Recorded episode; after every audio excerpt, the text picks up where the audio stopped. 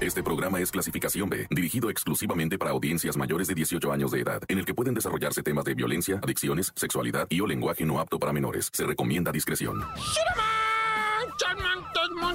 Montes, Pintos. ¿Cómo está, Rací, acá con la batalladera de todos los días de los difuntos? Bueno, primeramente, ah, vamos a empezar con los que sí acá.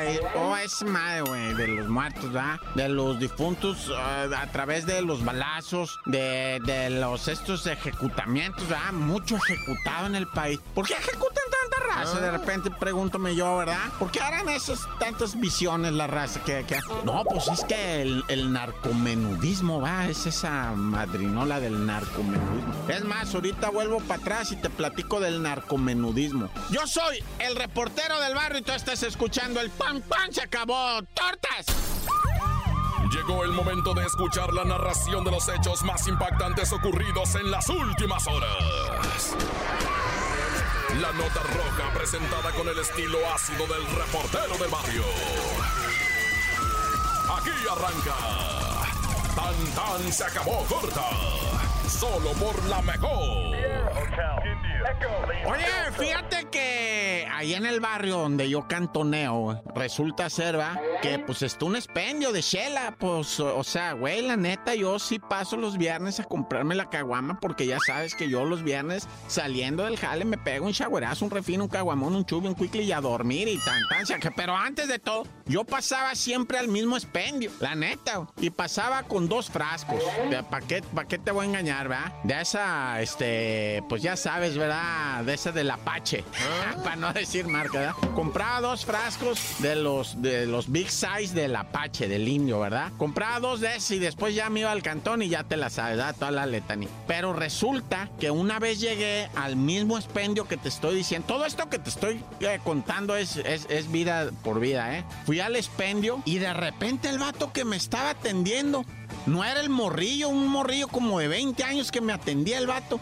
Y, y, me dejaba agarrar un puño de cacahuates japoneses de un bote que tenía ahí. Así, del bote, de, de bote de ese de tapa roja, lo destapaba. ¿Y qué onda, me quiere unos cacahuates en lo que se echa un facho aquí? Simón, en veces me llegué a echar hasta un botecito ahí con el cotorrea. De repente no estaba. Estaba un vato, güey. Así como un Mara Salvatrucha bien tatuado, güey, de su cara, neta, no es broma, güey. Y luego el expendio, honestamente te lo digo bien bien sucio, güey. Bien sucio, oliendo bien feo. Cuando ya sabes cuando los refrigeradores se apestan, va. Y sabes que dejé de ir, dije, no, esto está bien raro. Y luego ibas. Y gente bien que no es de la zona, pues uno ya conoce su barrio y ya sabes por dónde masca la iguana y en dónde la tiran y en dónde la levantan. Pues es la neta, si ya te la sabes, o sea, ¿para qué la juegas, va? Y entonces mira este vato, dije, no, esto está raro, ahí te guacho. Y no volví ese expendio. Empecé a ir por las promos, ya sabes a dónde va, cada fin de semana una promo diferente. Y dije, pues órale, ¿qué tiene? Va? Y hasta le pregunté al cholo le dije, oye, brother, ¿qué onda con el canica, güey? Porque le, le decíamos el canica, ¿va? Pero ahorita te sigo platicando porque ya me extendí mucho. ¡Corta! Tan tan se acabó corta. Solo por la mejor. Oye, pues te estoy platicando de las chelas allá en el barrio. Ah, este es del barrio donde yo cantoneo, eh. Neta, güey. No, no es cura, güey. Es de neta, güey. Ese barrio es sereno porque la raza toda se conoce, güey. Igual tú puedes llegar cuando alguien está pues echándose un seisito, tiene una hielerita que ya regresó del jale, de por allá de las fábricas y todo. Se sientan a echarse una, pues un seisito con una hielerita y tú puedes pasar. Le dices, ¿qué onda, compa? ¿Qué onda, compa? ¿Cómo va la máquina? No, a todo, pitando. Goleamos al Santos, ¿no? Goleamos al Pachuca. Es todo, papá.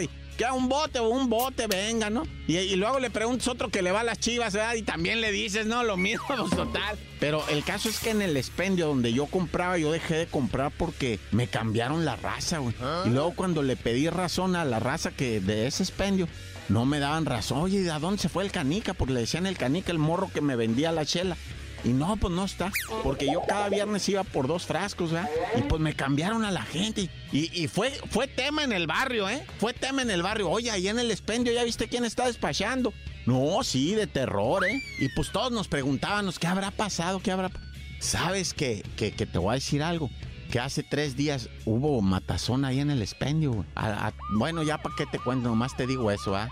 Clavaron ahí tres personas, Imagínate en el expendio del barrio, o sea, donde uno cantonea, donde sus primeras chelas ahí las va a comprar uno, ¿no? O sea, la neta, güey. Ese expendio tiene ahí toda la vida, de que yo me acuerdo ahí siempre he estado. Es más, no había casas alrededor y ya estaba el expendio. Imagínate cuántos años hicimos tener.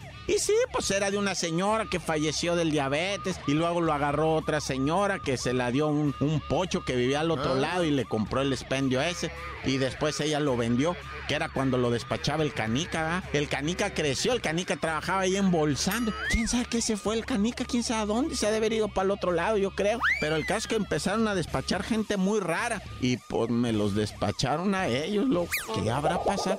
No sé si fue asalto, loco. No sé si fue ajuste de... No sé nada, ¿no? Ahora sí que no quise hacer la voz reporteril ahí porque, pues es el barrio, vato. ¿Qué se va a meter uno ahí? Dije, no, pues quién sabe quién andará por acá, ¿verdad? Queriendo limpiar qué o qué andan haciendo. Pero está raro, lo que ese te estoy diciendo es el terruño. Qué nervios da cuando llega ya. Te llega el agua a los, así a los, a los tobillos. Dices, ¡ay, güey! ¡Corta! Se acabó corta con el reportero del barrio. ¡Qué bueno que estás aquí con el report del barrio, verdad! En el tan se acabó corta. Mira, te tengo que decir algo, ¿verdad? Primeramente, pues te acuerdas que te platiqué, ¿verdad? No te voy a decir el estado ni la ciudad porque no, o sea, ¿Ah? nomás te voy a decir una cosa. Te platiqué yo hace uno, unas, un par de días, serán días o una semanita, menos de una semanita. De un sobrino que mató a su tía, que hasta le engañó, ¿verdad? Le fue a tocar en la noche, le dijo, tía, ábrame porque el morro le estaba pide y pide dinero y ella le decía, no te voy a dar dinero, mijo, porque lo ocupas para la droga. Si lo ocuparas para comer, para estudiar, para vestir, yo te lo daba, pero la verdad es que para que te estés comprando esa marranada, no, yo no te voy a mantener el vicio. Y el morro se enojó y le dijo, tía, usted es una, usted tiene dinero, démelo. Y y pues total, no te voy a hacer muy larga la, la, la, pues, la baba, ¿verdad? No te voy a tirar tanto rollo. Y clavó a la tía, güey, a cuchilladas la mató. La tía todavía quedó viva y se arrastró hasta la puerta de la casa, pidió ayuda, llegaron los paramédicos, se la llevaron al hospital. Ella denunció al chamaco, un morro de 19 años. Y, y se la llevaron, y, pero falleció. Falleció por las puñaladas que le dio el sobrino. Bueno, pues te informo, lo acaban de agarrar al vato. Sí, obviamente ya quería cruzarse al otro lado y todo, ya te la sabes, ¿no? Como si dijera, ah, es más muy fácil, yo me cruzo al otro lado y nadie me tuerce. Pa' pronto, Simón, ¿no? Sí lo torcieron al mor. Pues yo no, no te voy a decir cómo, porque la neta sería como que, pues, pasar el tip, ¿verdad? Pero sí lo torcieron y fácil, ¿eh? está fácil. Como lo hicieron la chota ahorita, o sea, está la placa ya se la sabe, ¿no? Y bueno, luego te platico. Y una bien horrible de Hermosillo, allá en Sonora, güey. En la central camionera de Hermosillo. Una señora llorando, una señora de 45 años, originaria del Fuerte Sinaloa, llorando tristemente. ¿Qué tiene, doña? Mi hija no vuelve. ¿Cuál hija, señora? Lupita. ¿Cuál Lupita, señora? Mi hija de 15 años no regresa, me dijo. Mamá, présteme la bolsa. O sea, que, que Lupita, de 15 años, y su mamá iban para Mexicali, de ahí del fuerte Sinaloa iban para Mexicali, que porque en Mexicali a la señora la iban a atender unos parientes para ayudarla a operarse los ojos porque trae la diabetes, ¿ah? Y entonces la señora llegaron a Hermosillo, ahí iban a hacer un mandado en Hermosillo y después iban a agarrar para Mexicali. Y resulta que ya estando en Hermosillo, en la central camionera, la muchachita le dice a la mamá, aguántame jefita aquí, te voy a ir a traer cena. Y no regresó la chamaquita. Pues todo mundo se espantó y dijo, ya me la secuestraron ya me la robaron. Cuando se arrima un taxista y le dice, oiga, usted es la mamá de una chamaca, Lupita, sí. Ah, esa agarró para pa quién sabe dónde y se fue para Mexicali. ¿Cómo que se fue? Se fue y abandonó a la mamá en la central camionera. Tiene varios días, dos días, tres días ahí la mamá en la central camionera llorando porque no tiene para dónde agarrar ni para el fuerte ni para Mexicali, no tiene para dónde hacerse. Se llevó el dinero la chamaca.